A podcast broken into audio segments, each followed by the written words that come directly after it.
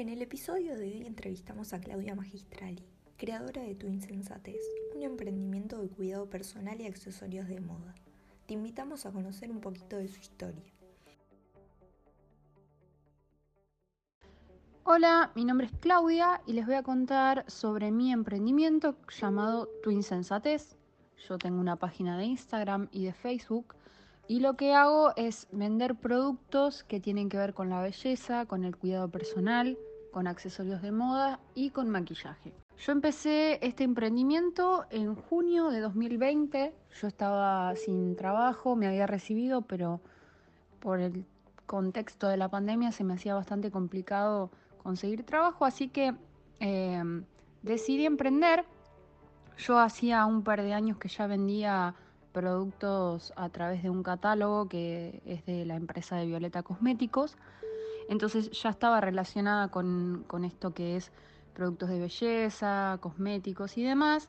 Y entonces decidí empezar a buscar eh, lugares donde yo pudiera conseguir accesorios que tuvieran que ver con eh, este rubro, digamos, ¿no? Yo en ese momento tenía algunos ahorros que recuerdo que eran 3.500 pesos, así que esa fue mi primer compra. Eh, mi primer pedido eh, fue de 3.500 pesos y ahí fui de a poquito aumentando ese capital que yo tenía con las ganancias, en vez de guardármelas para mí, digamos, iba invirtiendo y cada vez fui sumando más, eh, más dinero para poder traer más productos.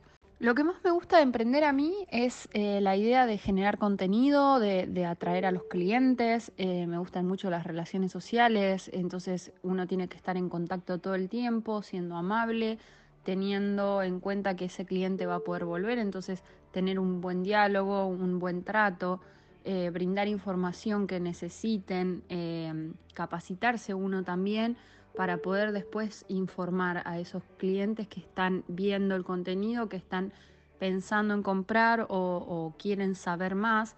Entonces uno también se tiene que ir como capacitando, ¿no? Eh, la compra lleva varios procesos porque desde el inicio que una persona te pregunta el precio o te pregunta algo de un producto hasta que realmente se finaliza la compra y terminan llevándose el producto o llevándolo.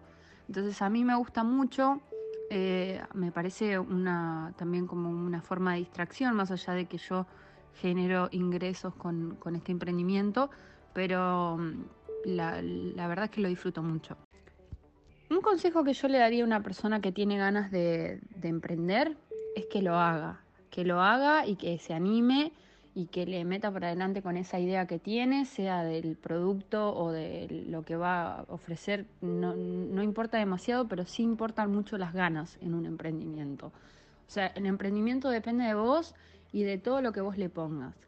Así que es animarse, es eh, tener paciencia, porque uno no va a ver tal vez... Eh, un fruto tan rápido, sino que va a tener que esperar un tiempo para que, bueno, para que se haga conocido, para que la gente vaya comentando, eh, para que tenga más despegue ese emprendimiento, ¿no?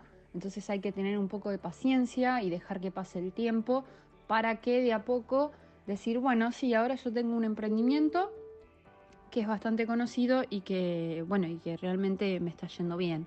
Y después también tiene que ver tienen que seguir esas ganas continuando para que se pueda, digamos, eh, mantener ese emprendimiento. Emprender en redes, mira, yo siempre fui bastante activa en mis redes personales, eh, pero la verdad es que adquirí un montón de herramientas a partir de, bueno, de generar estas páginas en Instagram y en Facebook eh, que tienen que ver solamente con vender un producto entonces uno ya se va capacitando más, va mirando ideas de otras páginas, eh, vas viendo eh, más o menos qué es lo que conviene, qué es lo que no. Eh, con las redes tenés que estar siempre ahí como al día, ¿no? no es que vas a aprender algo y que lo vas a hacer siempre así, sino que tenés que ir como mirando las tendencias y lo nuevo que va, que va surgiendo para no quedarte en la antigüedad y que tus productos ya no sean tan visibles.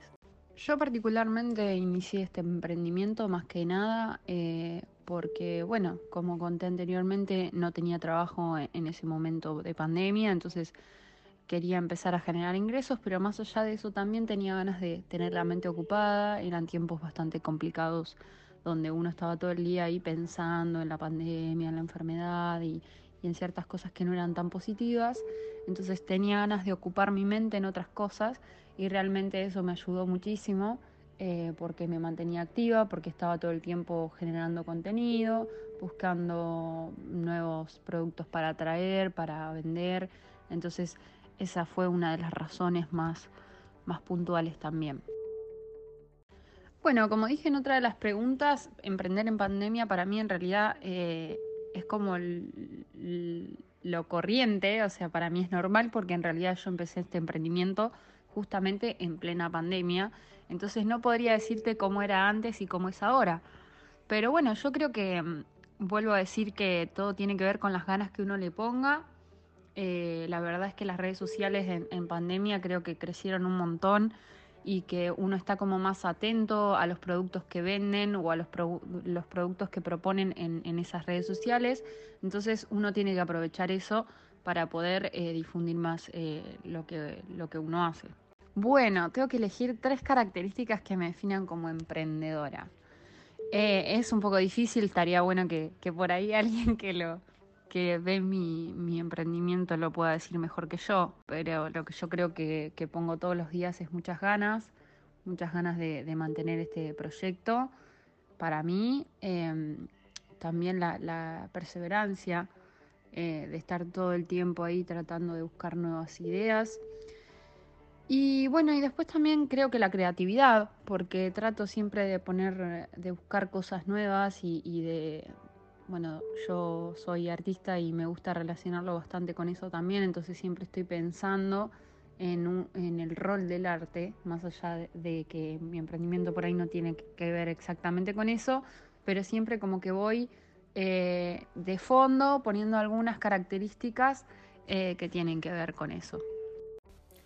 Por último, gracias a todos por escucharnos y acompañarnos en nuestros episodios de Entrevistando Emprendedores.